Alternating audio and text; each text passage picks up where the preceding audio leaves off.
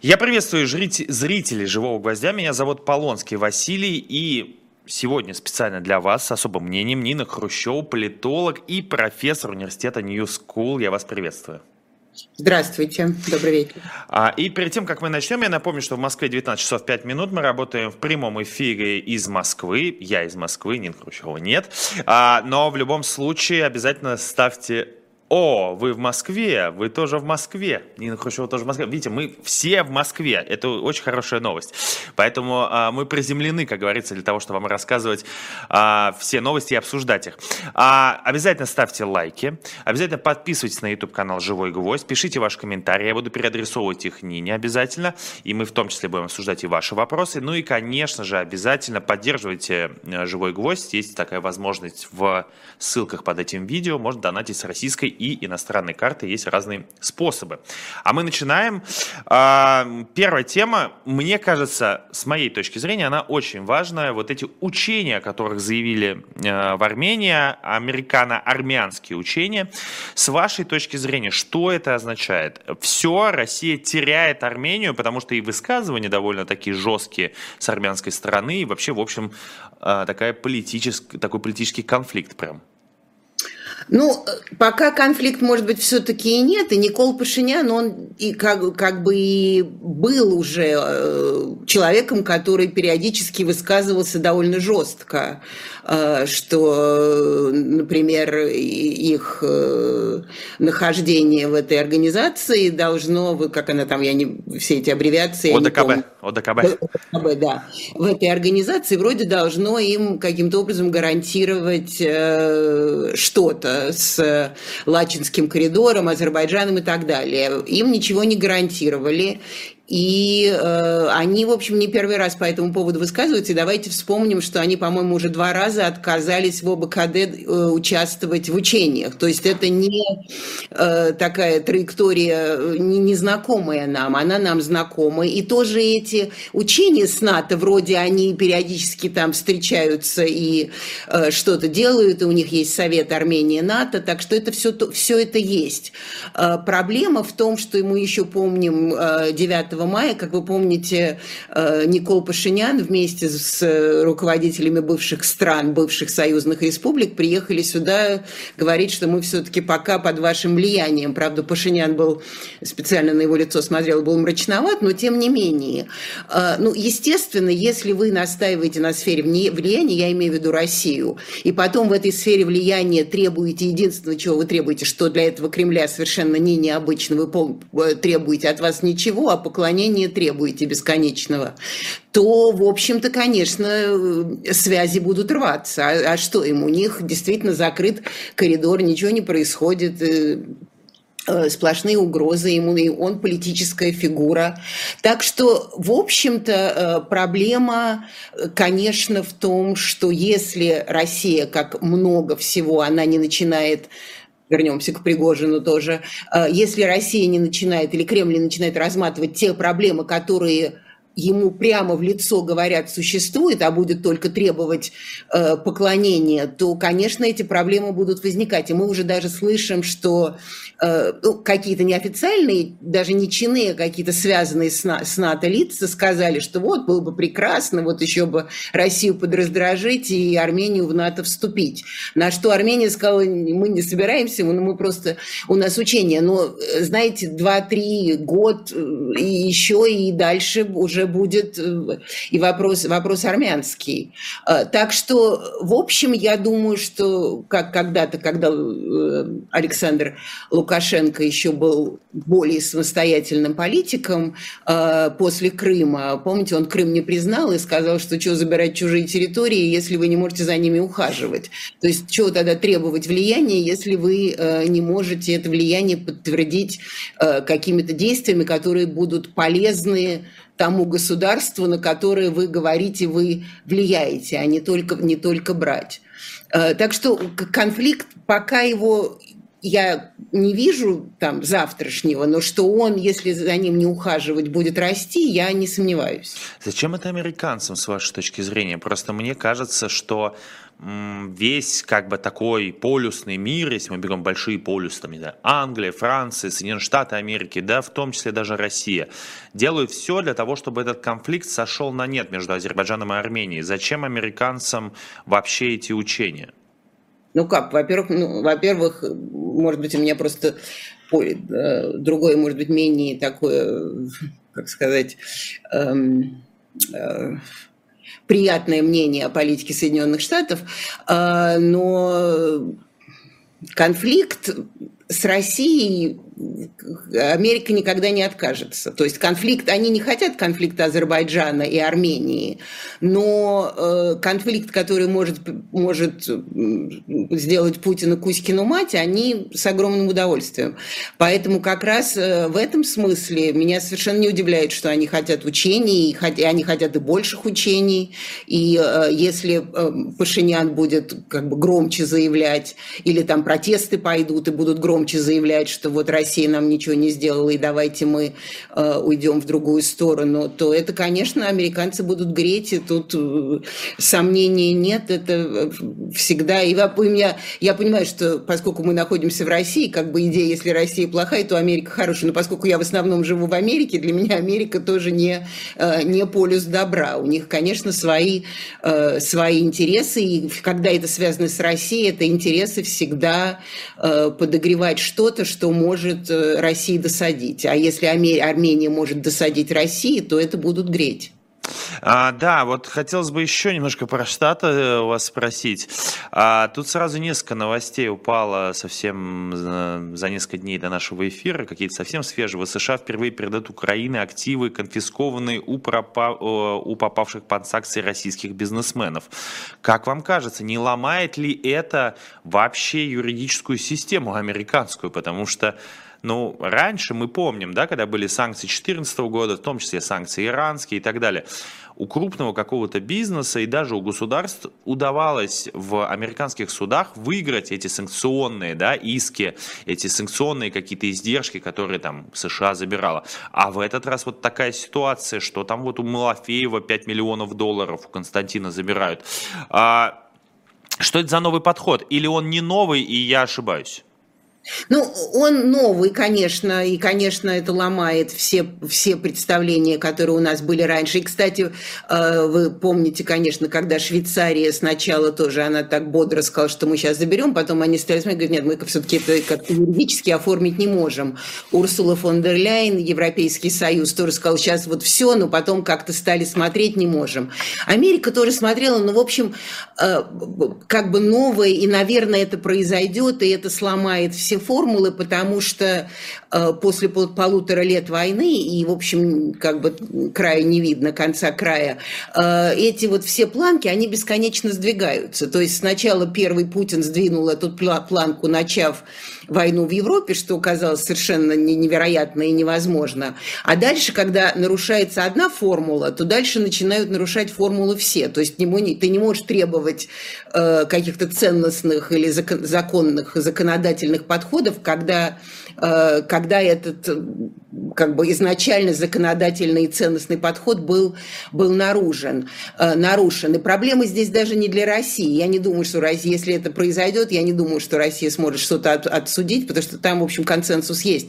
Проблема в том, что это создает прецедент для будущих э, вкладывателей э, в Соединенные Штаты. То есть теперь э, будет очень трудно уговаривать людей, чтобы они, ну, не всех, то есть это деньги должны быть совершенно абсолютно и невероятно прозрачные. А таких денег, давайте честно признаемся, в мире очень мало. То есть, потому, потому что, что, что такое честно? Если вы сделали миллион, миллионы, триллионы, то э, все равно где-то что-то каким-то образом... Э, Э, если не противозаконно, то во всяком случае, я не знаю, там игра на рынке, это все вроде попадает, а с другой стороны не попадает. То есть можно много всего найти. И это, в общем, действительно, э, не хочу уподобляться Марии Захаровой, я это говорю не по э, как бы ее формуле, что она говорит, вот, и теперь никто не будет верить, верить доллару. Но когда действительно, как бы форс, как говорится здесь, в России, форс-мажорные обстоятельства, то дальше все будут помнить, что Э, есть форс-мажорные обстоятельства, и, в общем, это сделает мир более осторожным, разделенным и так далее. Я не предрекаю конец э, американского капитализма, он все равно пока привлекательнее, э, чем все, что вообще существует в мире, и, наверное, будет какое-то время. Но это, в общем, создает определенные палки в собственные американские колеса, как говорится, in the long run, то есть в, в более дальней перспективе. Ну да, и нужно не забывать о том, что у американцев есть внешняя политика, есть внутренняя политика. И это, конечно же, огроменная большая разница. Да, вот это удивительно, вот э, вы правильно очень говорите, потому что, мне кажется, сейчас эта дискуссия немножко исчезла из-за той же там Марии Захаровой, Лаврова, Владимира Путина и всех остальных, и все как бы стали забывать вообще, что из себя представляют Соединенные Штаты Америки. А нет ли у вас ощущения, что вот сейчас, наоборот, эта капиталистическая как бы машина под названием Соединенные Штаты Америки, она не то что не может пасть, она наоборот как бы сейчас находится на каком-то своем пике. Абсолютно нет. И я это совершенно не предрекаю конец Соединенных Штатов и большой поклонник. Но поскольку, э, как говорю, поскольку я там живу, знаете, не, не, ты как бы видишь э, вещи не с точки зрения идеологической, а с точки зрения... А к тому же я, поскольку я преподаю пропаганду, то есть для меня это... Я всегда смотрю, как человек глубоко циничный, я всегда смотрю на то, что это значит. И вот это вот, э, как бы эти декларации по поводу поддерживания демократии, демократии, я вам могу просто по пальцам, по пальцам показать и объяснить, как демократия всегда связана с собственным шкурным политическим интересом. А, и я совершенно правильно, и надо сказать, что Владимир Путин сделал для поддержки э, американской формулы развития больше, чем э, все его предшественники из Советского Союза вместе взятые, потому что вот эту всю их, э, не боюсь этого слова, голливудскую пропаганду о плохих русских, поскольку это, она хорошо ложится и в строку, и в, и в, и в, э, в культурологическую память, и в политическую память и так далее, он, он валидировал просто до последнего слова. То есть, когда они говорят, ну как Голливуд же всегда говорил, что русские такие, ну как же так? А что, а вы теперь, вы вот теперь же вы видите, что вот так это все происходит. То есть, ну и вообще, э, конечно, этот дебат э, потрясающий, меня это совершенно потрясает в России. Сегодня, дебат о том, что Запад загнивает, потому что я советский человек, вы молодой, а я советский человек, я помню, правда, уже на излете, но все-таки помню эти бесконечные, Михаила Сергеевича Горбачева, бесконечный разговор, что вот Запад еще секунда, и уже все, и он уже просто, а у нас коммунизм помню дедушку родного Никиты Сергеевича Хрущева, мы догоняем и перегоняем Америку, помните? Конечно, конечно, да. да. В первом году он заявил, что вот сейчас вперед и с песнями через 20 лет следующее поколение советских людей будет жить при коммунизме. Значит, в 81 году это должно было произойти. Уже в 85-м был Горбачев, а в 91-м уже это все, вся эта, э, вся эта авантюра правда, не Хрущевым придумая, э, вся эта авантюра закончилась. То есть вот это вот бесконечный разговор о том, что Запад загнется, а Россия сейчас вот покажет что-то новое, потрясающее, и все к этому, вот, кстати, к вопросу об Армении, да, все к этому дружно. Ну, хорошо, ведите себя так, что все хотели к вам, хотели к вам присоединяться. Это же тоже можно сделать.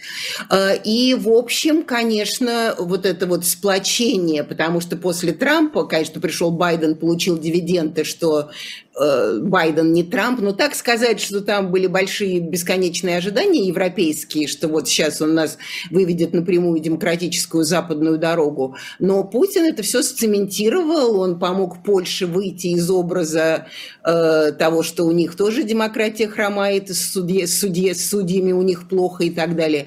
То есть он валидировал всех, и э, американская формула теперь э, намного более э, привлекательна, чем она была до э, еще, еще, еще два года назад.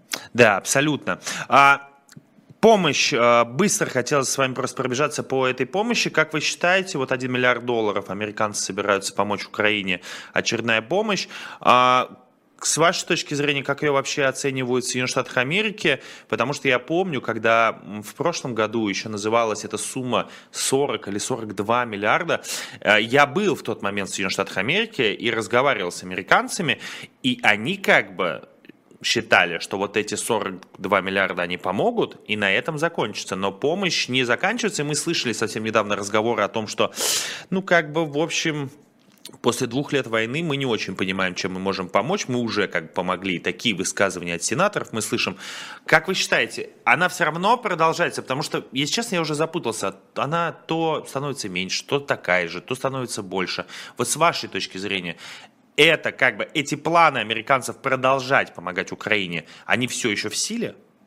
Они в силе, конечно. Ну, во-первых, как считать? Потому что кто-то считает уже, уже 100 миллиардов, кто-то считает это 40, кто-то считает там сколько-то. Это я, я тоже пыталась считать. По-моему, там сейчас вот американская помощь э, та, та, тотальная, кажется, 110 миллиардов. 117. Там, там, была очень, 117. там была очень интересная цифра, что как бы обещанных, озвученных 117, а реальных, которые дошли, считается, не знаю, это какая-то статистика была какого-то издания известного американского, типа 17 или 19.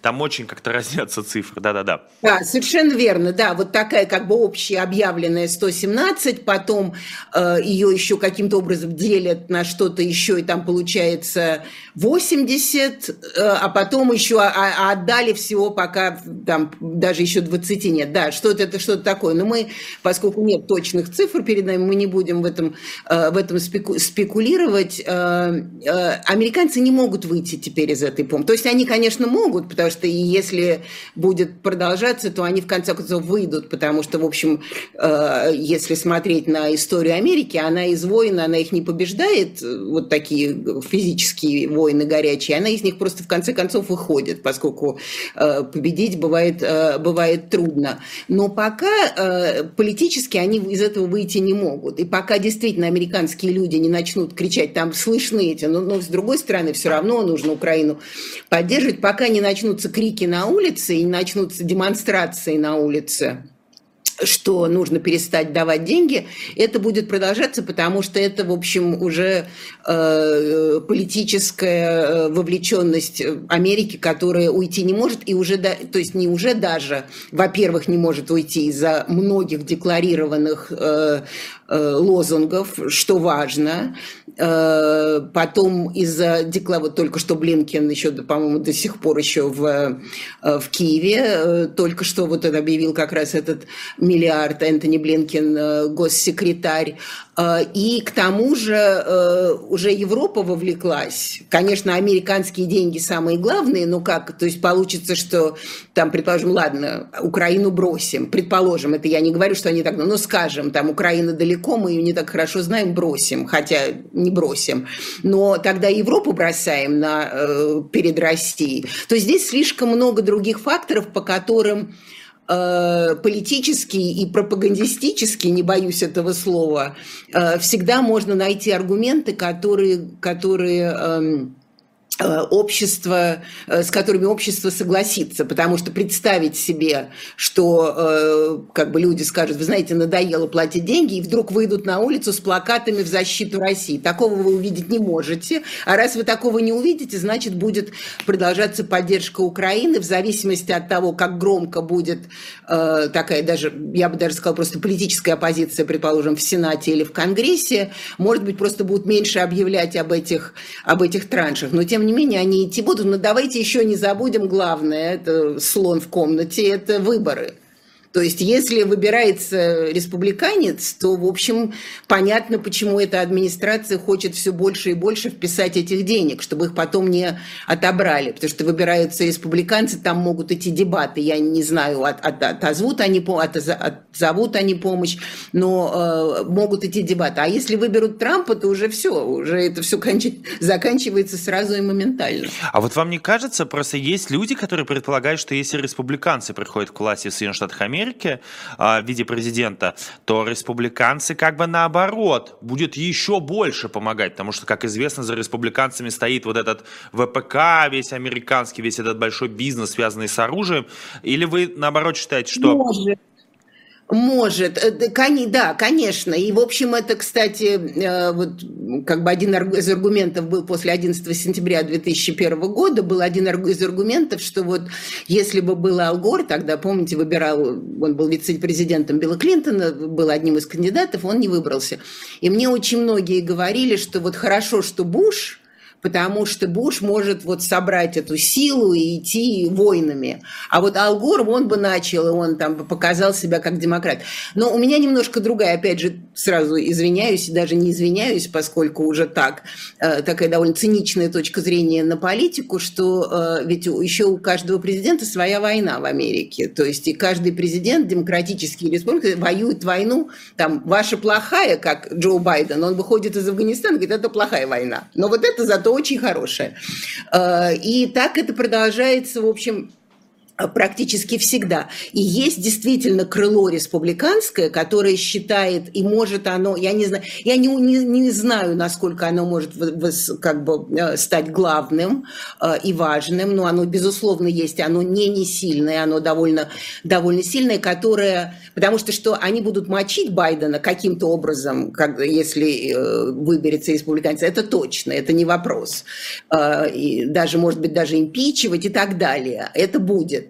Но, э, значит, тут вопрос, за что они его будут ругать. Если придут трамповцы или Трамп, он скажет, вы вот разбазарили сколько денег, я сейчас за пять минут помирюсь с Володей.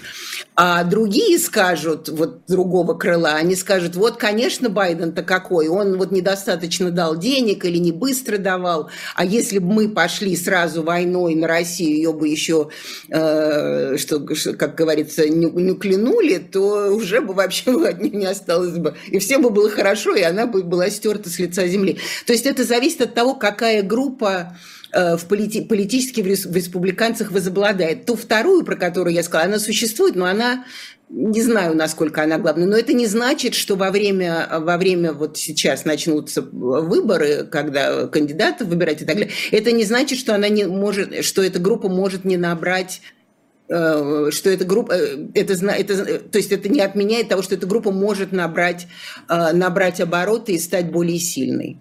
А вы сами упомянули про Блинкина.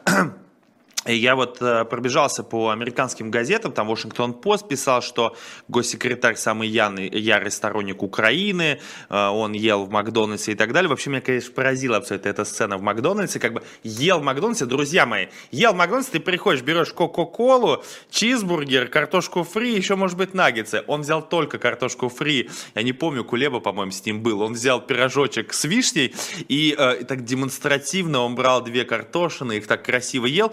А вообще, что это такое было? Тем более, он первый раз переночевал. С вашей точки зрения, это как бы показывает администрация президента Соединенных Штатов Америки, что она все еще с Украиной? Или это как бы какая-то своя такая история Блинкина, который и вправду показывает свою невероятную поддержку Украине? Ну, во-первых, политические все показывают. Во-вторых, давайте вспомним, что американская культура – это культура пиара. То есть вот это вот все, чего, знаете, э, целовать детей в живот, правда, сейчас это приобрело в России несколько другое, несколько другое значение, но, в общем-то, целовать детей в живот это, – не здесь придумали. Э, и да, это, и, конечно, и пойти вот в фастфуд, но я просто не знаю, может быть, они проходили, и так это не получилось. А потом еще из этого можно было сделать сказку, потому что это был, конечно, Кулеба, и, конечно, Кулеба, ну, это было, наверняка вы смотрели, это была совершенно потрясающая сцена, потому что Кулеба поделился такими, скажем, не хочу их обижать, э, славянскими, назову это славянскими откровениями по поводу похмелки, а у Блинкина такое лицо было, он такой, что вы вообще говорите, я вот такого никогда, я, я сейчас свою картошечку никогда такого, никогда такого не испытывал.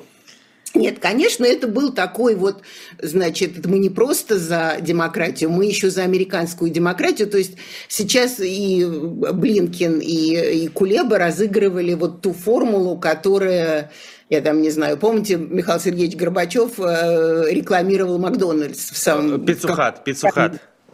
А, Пиццухат, да, да, Пиццухат. Да, да. Да, да, когда рекламировал, и все говорят, какой уже, ну как, ну это совершенно нормальная такая, такая формула, вы показываете через поп-культуру, вы показываете, с кем вы. А, я не знаю насчет, я не знаю, как, какие Блинкина, у Блинкина отношения с, с, с Украиной, но, наверное, он помогает, а, и искренне, и действительно, это его идея. А, ну, во-первых, американские газеты тоже, давайте знать это и помнить, что они всегда в суперлативе. То есть, то есть вот мы туда-сюда. А, но Блинкен известен антипутинизмом. Я не скажу антирусскостью, потому что все-таки страна большая, но он писал еще в каком-то, я уже не помню, в общем, сколько-то лет назад он написал статью, много всего, но вот одна мне запала, не помню, как, это она, как же она называлась, какие-то референции Путина то ли к Сталину, то ли к Петру, в общем, к чему-то нехорошему. Э, то есть он действительно, эта тема э, российской недемократии, российского авторитаризма, его действительно очень э, уже давно очень занимает, а раз она его очень занимает, то, соответственно, кто будет э, реципиентом эм, этого его отношения? Естественно, Украина, которая, э, которая страдает. Так что, ну, они действительно, они разыграли вот такую пиарно-политическую сцену, безусловно.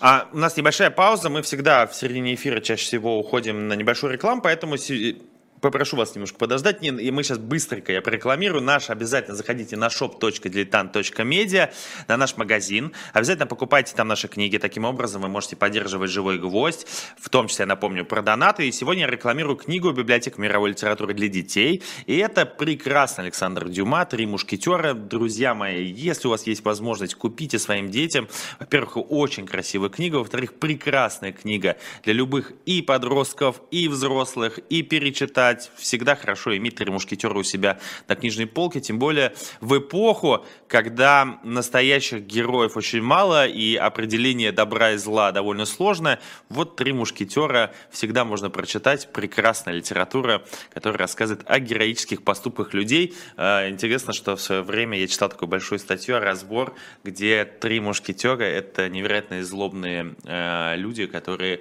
совершали невероятно плохие поступки, преступления против а, э, своего любимого государства. В общем, есть разный подход о добре и зле, но в любом случае «Четыре мушкетера» прекрасная книга, всем советую. А мы переходим, мы с Ниной Хрущевой возвращаемся в наш эфир. Я напомню, что меня зовут Василий Полонский, политолог Нина Хрущева сейчас для вас э, с особым мнением. А, и мы с вами хотелось бы пере, переехать сюда, в Россию, где мы с вами находимся, и тут нас ожидают выборы. И а, вот я был на этой неделе с Кыневым, политологом, мы с ним час обсуждали эти выборы. И он считает, что эти выборы это как бы все равно вещь, которой нужно заинтересоваться и в которой все равно каким-либо образом, э, не везде, но нужно участвовать. Как вы относитесь к этим выборам? Они губернаторские, они мэрские, они в разные собрания законодательные, региональные. Э, вас вообще хоть как-то это трогает? Вас хоть как-то это интересует? Знаете, это потрясающе, что вы мы с вами об этом говорим, и потрясающе, что э, умные политологи, политологи говорят, что нужно э, обращать внимание на выборы, потому что как раз вот буквально сегодня я подумала, что это в первые выборы, когда я даже не могу об этом думать. То есть просто уже даже смешно об этом думать. Но при этом я всегда, всегда была сторонницей того, что выбирать обязательно надо. Даже если тебя решают возможности выбирать честно, ты все равно должен прийти и хотя бы закрасить бумажку. Я понимаю, что это не имеет никакого значения в этой стране, поскольку в этой стране все меньше и меньше имеет значение. Вот то, что вы сказали про трех мушкетеров, это абсолютно вот вчера э, э, Беркович и Петричук, двум э, женщинам, э, режиссеру, и, э, и писателю продлили срок. Э, продлили срок по непонятно пока по, почему, непонятно с каким доказательством, и свои собственные же государственные, э, государственные эксперты сказали, что оригинальная экспертиза не имеет никакого смысла. То есть вот они каким образом сидят там, по каким вообще законам этой или любой другой страны. Можно почитать «Три мушкетера» так, что с одной стороны это были люди высокой морали и дружбы, а с другой стороны вот сволочи какие, они предавали государя и ездили к Бекингему э, брать подвески. То есть поскольку мы живем в, э, в России, особенно в состоянии постсмысла, это не, даже не постправда, не пост, а постсмысл, то, конечно, и, в общем, и выборы, кажется, постсмысленными. Но, э, наверное, все-таки надо. Хотя, э, с моей точки зрения, совершенно бессмысленно. И, и периодически, когда видишь Сергея Собянина, который как бы говорит про выборы, в общем, в общем, смешно. Элла Павлова тоже периодически выступает о том, как, как будут прозрачны выборы в интернете. Я слышала, что Владимир Владимирович, между прочим, собирается голосовать, э, голосовать дистанционно через компьютер, а поскольку мы знаем, и он нам сам говорил, что он не умеет этим пользоваться, а выборы это все-таки вещь такая индивидуальная, да, вы других людей, вы специально в эту кабинку заходите, чтобы никто не видел и не спрашивал. То есть в этом, конечно, даже метафора, что Путин, не обращающийся с интернетом, будет голосовать, голосовать по интернету, но э, все равно, знаете, чтобы навык не потерять, потому что все-таки э, демократия это не только ощущение, это еще, конечно, огромное количество процессов. И, э, наверное, надо голосовать, чтобы, не, не, чтобы в этом процессе все равно продолжать находиться. Хотя настроение на следующий день будет очень плохое. Вот да, и э, я думаю, что когда началась э, так называемая специальная военная операция или война, э, мне казалось, что вот выборы – это такая история, э, вот мы в них участвовали в течение этих 20 лет, я, признаюсь честно, участвовал только один раз, а, но все равно вот это участие, это была как бы подпись под тем, что я легимитизирую вообще все, что тут проводится в политическом и да, юридическом смысле. Нет у вас такого ощущения? Абсолютно, абсолютно. И когда вот в эти выборы в 2018 году, это было ясно, что, в общем, мы, конечно, э, семь кандидатов, Ксения Собчак, то есть все, все, все якобы как полагается. Но, по-моему, Грудина убрали, да, тогда из этих выборов? Не, он участвовал, но там он... после ему досталось мощно, да. да. Ну, такой, я помню, что там уже какие-то были сказаны, что все-таки это был единственный кандидат, которого как-то можно было хотя бы как-то о нем думать. Э, возможно. Эм, да, абсолютно. Но это, я думаю, что это не как бы в России, вот особенно это, эти последние два года показали, что здесь поскольку постсмысл и вообще замена смыслов, что можно и так прочитать, можно и так прочитать. А в принципе все сидят с намордником и в смирительной рубашке но каким-то образом вы действуете. Значит, вы или идете, вы говорите, что вы не будете поддерживать эту систему и э, ее будете игнорировать, и тогда она будет процветать, потому что вы ее не будете поддерживать, игнорировать. Или вы будете заявлять свой гражданский долг, но все равно на него будут плевать на этот гражданский долг. То есть практически это как бы не, не, система не, не, не, не жительная, не, жи, не живительная. Но и поэтому каждый, я думаю, вот в этой пост, пост, постсмысловом существовании будет выбирать свой собственный, свой собственный смысл. Но говорить, что таким образом пойдешь, а другим нет, здесь как ни крути, человеку существования нет. Это потому что это государство направлено на то, чтобы Э, сделать все, чтобы этому человеку жизни не было. То есть, как только, если он подтверждает существование этого государства, то ему еще можно что-то дать. А если он в каким-то образом вдруг э, считает, что у него есть свое собственное мнение, тогда его можно моментально объявить врагом народа, инагентом, э, экстремистом и так далее. Я вообще, так как нам, у нас тоже предстоят президентские выборы, мне показалось о том, что э, вообще было бы неплохо, если кто-то объявил такой флешмоб, давайте посчитаем, сколько нас человек, и на президентских выборах, если Явлинский туда пойдет, просто давайте проголосуем за Явлинского. Понятное дело, что победы там не ожидать, но в любом случае мы хотя бы узнаем, сколько нас людей, кто выступает с такой же антивоенной позицией. А а подождите, а вы не думаете, что вот мы придем и проголосуем? А, я, надо сказать, между прочим, на всех выборах голосовала, правда, видите, толку никакого. А, и э, мы придем, проголосуем. Дальше, а дальше наши эти, наши эти бюллетени уйдут, знаете, в одно, в одно место. Кто, Кто это будет знать, сколько этих бюллетеней было? Это правда, да, что может быть как бы с точки зрения того, что в этом году, я напомню о том, что организация «Голос», которая является иноагентом, она полностью разгромлена. Мелконьянс, человек, который руководил этим всем процессом, каждый журналист, мне кажется, общался с ним, брал у него какие-то интервью. А организация, которая следила за выборами, непонятно, кто в этом году будет за ними следить из независимых организаций, поэтому это будет, я думаю, самые непрозрачные выборы вообще за всю историю России. Я думаю, что вообще сейчас, я думаю, что слежение за властью теперь вообще является э, государственным преступлением, наверняка, потому что как власть, она же не может быть не права, она же всегда, э, раз сказали, значит, партия сказала надо, комсомол ответил есть. А, поэтому, опять же, вот в этом состоянии постсмыслов каждый выбирает, ну что, ну что прозрачности, справедливости и и государственной ответственности не будет, это точно. В общем, как бы вопрос часто задается, зачем вообще нужна эта шарада. И нам, по-моему, даже Песков, да, он же ответил нам на этот вопрос, что это дорогая бюрократическая дорогая бюрократическая процедура, а вроде нам ваши демократические выборы ни к чему не, совсем не нужны. А вот вы сами затронули тему Беркович-Петричук, а, которых, я напомню, вчера ставили почти на два месяца, до 4 ноября. Советую всем зайти на YouTube-канал «Но медиа из России». Это проект «Новой газеты», там вышло прям интервью а, с девушками, они прям в клетке, вот конвой дал такую возможность пообщаться с журналистами.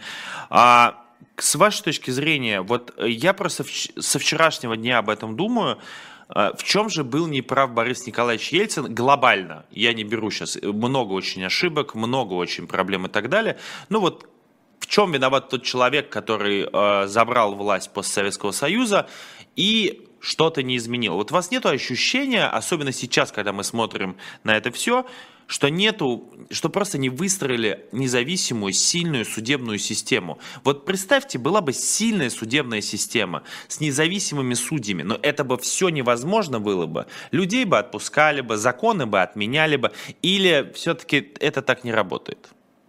Вы знаете, вот как говорил Николай Сергеевич, который мы с вами уже сегодня упоминали не раз, в вашем вопросе уже и ответ.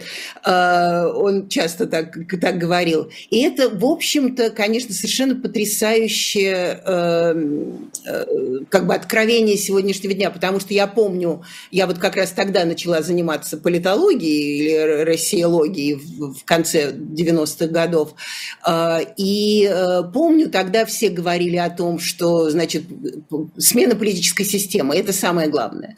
Поменяли политическую систему, смена экономической системы. Это самое главное. А, никто не обращал внимания на культуру, на культурологические формулы, и никто не обращал внимания на институционные формулы. То есть вроде как сейчас вот все пойдут, и волной это все изменит.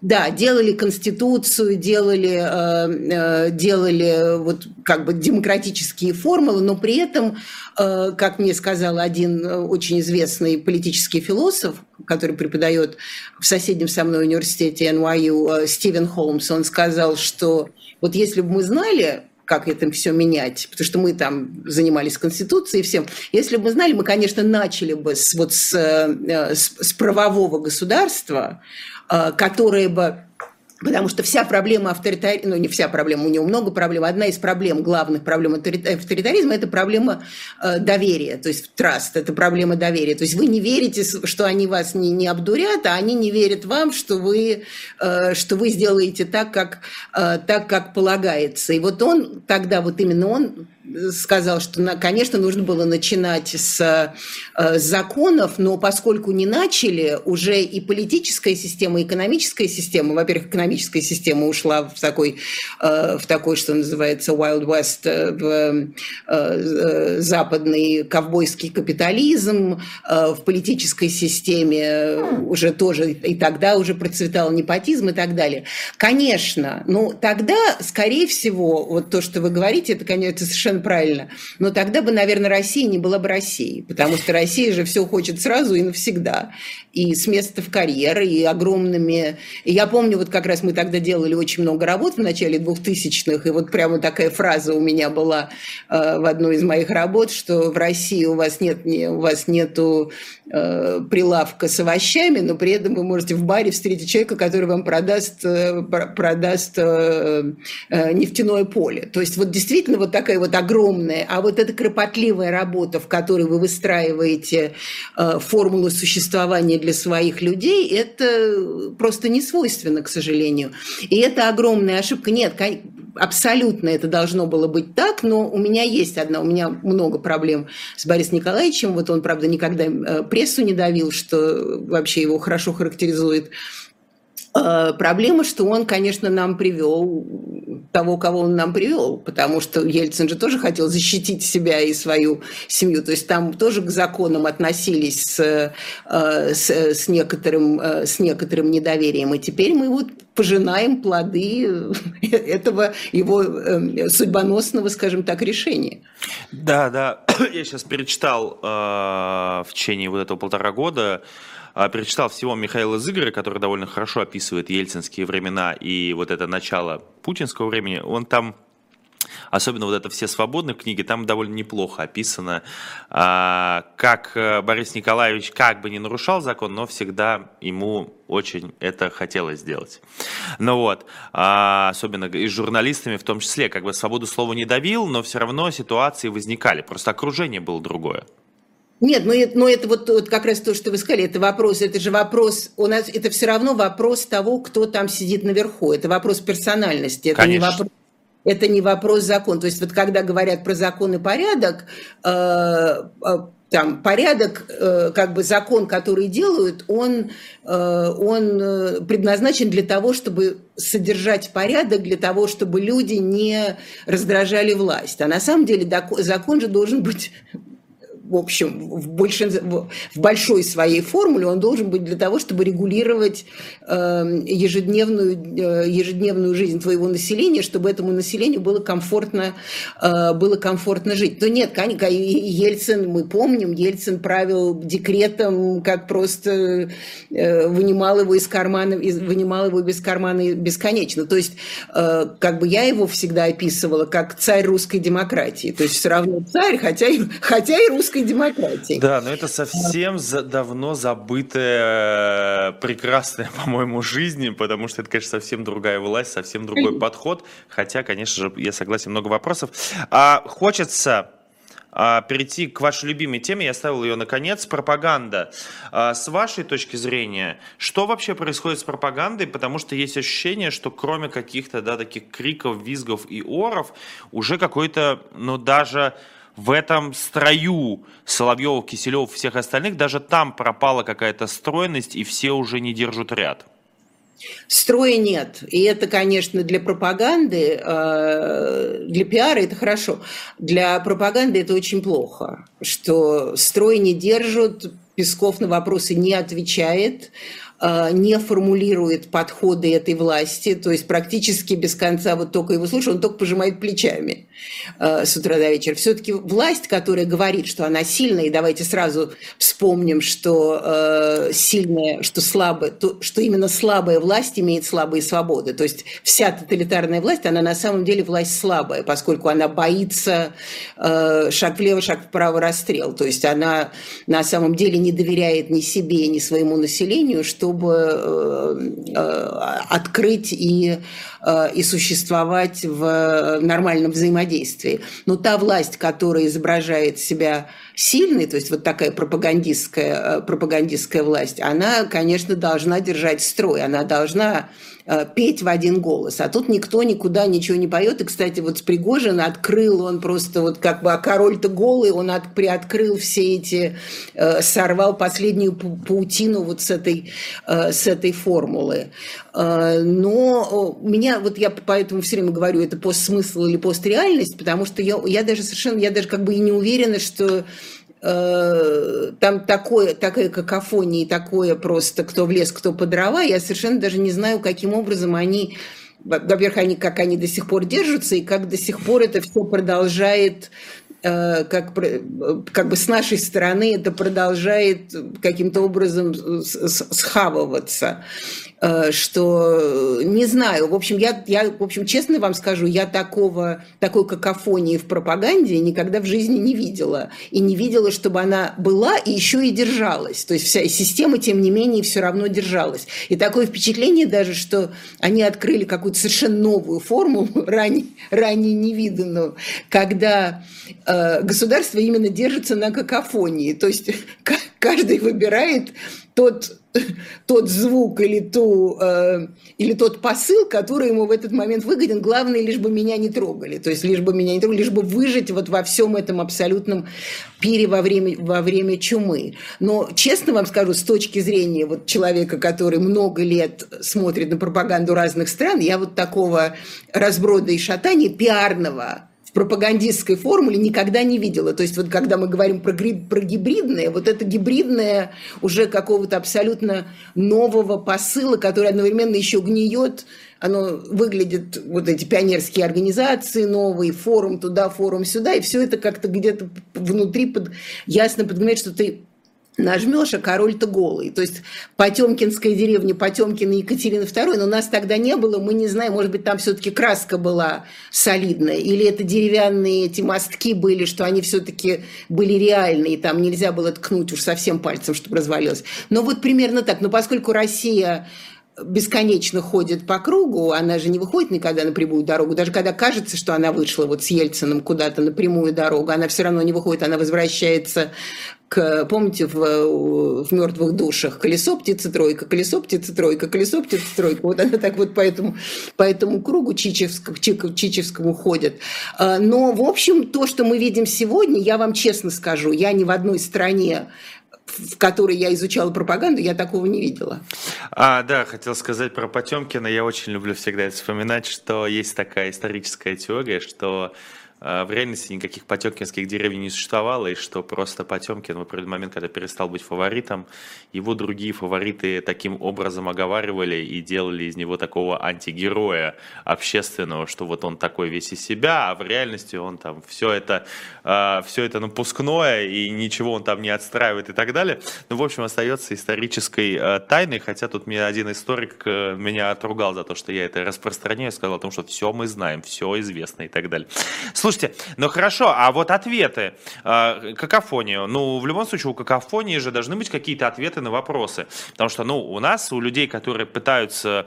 Э, найти какие-то ответы, а, не только из пропаганды. А, возникает много вопросов и про 24 февраля, зачем это, почему это, Пригожин, вот все, что происходило в течение этого а, года и шести месяцев.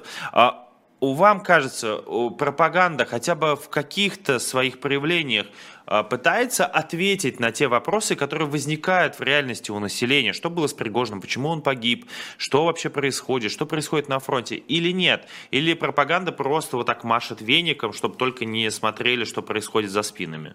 Меня такое ощущение, что просто машет, поэтому я говорю, что я такого не видела, она просто машет веников. То есть вопросов очень много, э, их как бы задают э, вроде бы, но потом их не задают, потому что э, практически ведь одна из вот этих вот лой-нодов, этих новых решений, особенно сейчас, это то, что и поэтому я говорю, я это называю постреальность, постсмысл или пост что-то. Э, когда людей наказывают за, там, вот, например, Дмитрий Муратов, он стал инагентом. Э, много разных формул, они, естественно, развиваются. Они раньше были простые и понятные, а теперь они развиваются в разные стороны. И одна из формул, которая, это не только у Муратова, это просто вот свежая, а одна из формул Муратова – это то, что он своими выступлениями на публичных, на публичных площадках э, внушает сомнений в деятельности этого государства. Это не точная цитата, но вот смысл такой. То есть это просто гениальная формула, это нужно над ней глубоко работать, потому что не действия государства внушают, вот как бы в нормальной формуле, не действия государства внушают вам сомнения в том, что это государство там, я не знаю, легитимно и способ, дееспособно, а слова которые говорят о том, что это государство делает, на самом деле внушает. То есть это уже мета, мета, мета, мета, мета, мета. Это не сами действия, а то, что нам сказали, что так надо воспринимать. И вы так воспринимаете. А если вы не так воспринимаете, то значит вы преступник против, э, против этого государства. Поэтому у меня ощущение, что как раз вот все машут там какими-то какофонскими новыми инструментами, никаких ответов на вопросы нет, и поэтому Песков... Вот я, поскольку во мне, конечно, я, я сама правда, занималась пиаром, но никогда не была пропагандистом, о чем иногда, особенно когда я смотрю на Пескова, я говорю, ну, мужик, ну я тебе хочу помочь, вот, вот давай я тебе сконструирую пригожинскую, пригожинский аргумент. Потому что все-таки такая беспомощность, это, это, это просто невероятно. Но тем не менее, видите, живет. И, и живет, видимо, потому что еще в России совершенно потрясающая вещь, тоже не, не тоже, а не мной придуманная. Юрий Лотман был великий, э, великий философ который говорил о русском парадоксе тирании. То есть э, парадокс тирании заключается в том, что если, что вы так боитесь, что сейчас это все окончательно и бесповоротно рухнет, и причем рухнет на вашу голову, что вы сидите в этой смирительной рубашке, стараетесь не двигаться, думая, что если вы не будете раздражать вот этого дракона, который там, то не раздражая этого дракона, он вас не удавит. Он вас все равно удавит, но вы будете сидеть и ждать, чтобы вас, чтобы вас не удавили. У меня такое ощущение, что вот мы сейчас проходим, э, проходим проходим через этот период. И, кстати, насчет потемкинских деревень, деревень это потрясающе, что есть такая теория, что их не было, но э, все легенды, они же отвечают сущности того государства или того народа, про который они рассказывают. То есть даже если их не было, Значит, их придумали именно потому, что Россия бесконечно уже много веков только и строит Потемкинскую деревню. Это правда. А, я, кстати, не хотел вам посоветовать очень, мне кажется, вам важный профессиональный телеграм-канал. Он называется «На Западном фронте без перемен». Это прекрасный человек. Он не популярный, 24 тысячи его людей ведут. И человек отслеживает, что же в этих телеграм-каналах пишут разные Z-патриоты. Прям очень советую. Там он отслеживает отслеживает баталии этих патриотов, кто переметнулся э, уже против Путина, кто за Путина, какие темы их волнуют. Я читаю каждый день просто в запой. Это одно из самых интересных чтив вообще. Вот сейчас из всего этого телеграм-потока это правда по-настоящему интересно. А, у нас остается 5 минут, и в конце я хотел бы задать вопрос от наших э, слушателей и зрителей. Э, я выбрал вот такой, мне кажется, это довольно важная тема. Выход РФ из из ЮНЕСКО билет в один конец, можно будет безостановочно рубить леса и реставрировать Кремль пенопластом. Вот вы как считаете, выход из ЮНЕСКО – это довольно важная история?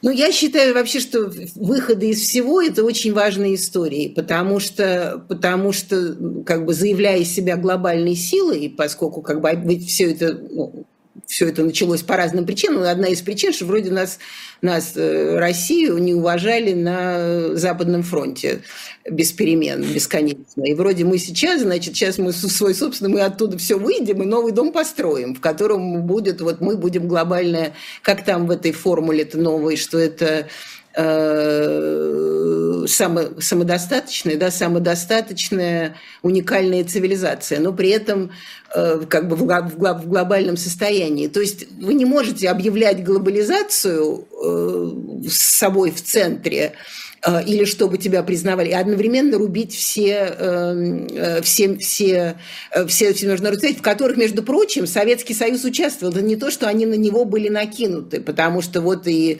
Совет Безопасности, это, это, они все участвовали в этом всем. И таким образом, вроде как нас обидели, и мы будем рубить. Так что я считаю, что я вообще считаю, что и Запад в этом абсолютно не прав, что когда такие идут кризисы, нужно больше дипломатии, а не меньше. И что это вообще за манера наказывать, э, наказывать отзывом дипломатов, потому что наоборот, нужно э, воевать бесконечно вы все равно не можете, вам все равно это будет, вам все равно придется это налаживать. Но когда у России нет стратегического видения, вот, кстати, Армения – это очень хороший пример. Если у России нет стратегического видения, у нее никогда его не было. Она всегда как бы тактически сейчас себе это все приберем, а там посмотрим. А с Западом разочарование, потому что все-таки у них больше стратегических взглядов. А вообще, и все эти рубки, главное не, не вам рубить, потому что не вы это... Помните у Булгакова, волосок может, может отрезать только тот, кто его подвесил. То есть, если вы не подвесили, то чего это вы тут рубите? Главное, нам на будущее, им на будущее, уже даже не нам. А, так что меня это все глубоко возмущает, причем возмущает со всех сторон, но поскольку как бы Россия главное, первое разрушила э, международные нормы, то, в общем, собственно, кивать-то, как бы, что на, на, на что-то там такое, как кивать, на кого, на зеркало кивать, коли рожа крива. А как вы думаете, вот у нас остается э, полторы минуты, как вы думаете, вернуться в это все а, можно будет быстро? Быстро не вернуться, уже слишком много раз развоя. Но, кстати, вот давайте почитаем э, независимую газету и человека, которого уволили за, э, э из э, Института США и Канады за то, что он выразил даже не, не ну, ну, собственное мнение, ну, такое, что называется, подумаешь, бином Ньютона, что Россия все время проходит через, через эти вот от, откаты от, от Запада, э, создавание собственных формул, потом обратно возвращается и так далее, и так далее. Э, то есть это, это опять абсолютная потеря смысла, и даже абсолютно новый учебник 10-11 класс. Это причем постсмысл в том смысле, что абсолютно нежелание признавать реальность, которая существовала до тебя, и когда-то ее признавали. То есть вы не можете отрицать реальность и прошлое, и тем не менее прекрасно у них происходит это. Но это, это что называется beyond analysis, то есть это уже э, как бы за анализом, это анализировать невозможно, это уже шизофрения, которая перешла в клиническую болезнь. Да, и на этой ноте по поводу того, что это анализировать уже невозможно, мы заканчиваем. Особое мнение Нины Хрущева, политолога. Для вас этот эфир вел Василий Полонский. Не забывайте поддерживать наш проект «Живого гвоздя». Мы продолжаем работать из России. Обязательно поставьте, уходя, лайк этому видео. И если есть такая возможность, выложите этот эфир в социальных сетях. Спасибо огромное, Нина. До свидания. Спасибо, до свидания. И я прощаюсь с вами, наши дорогие телезрители, зрители просто.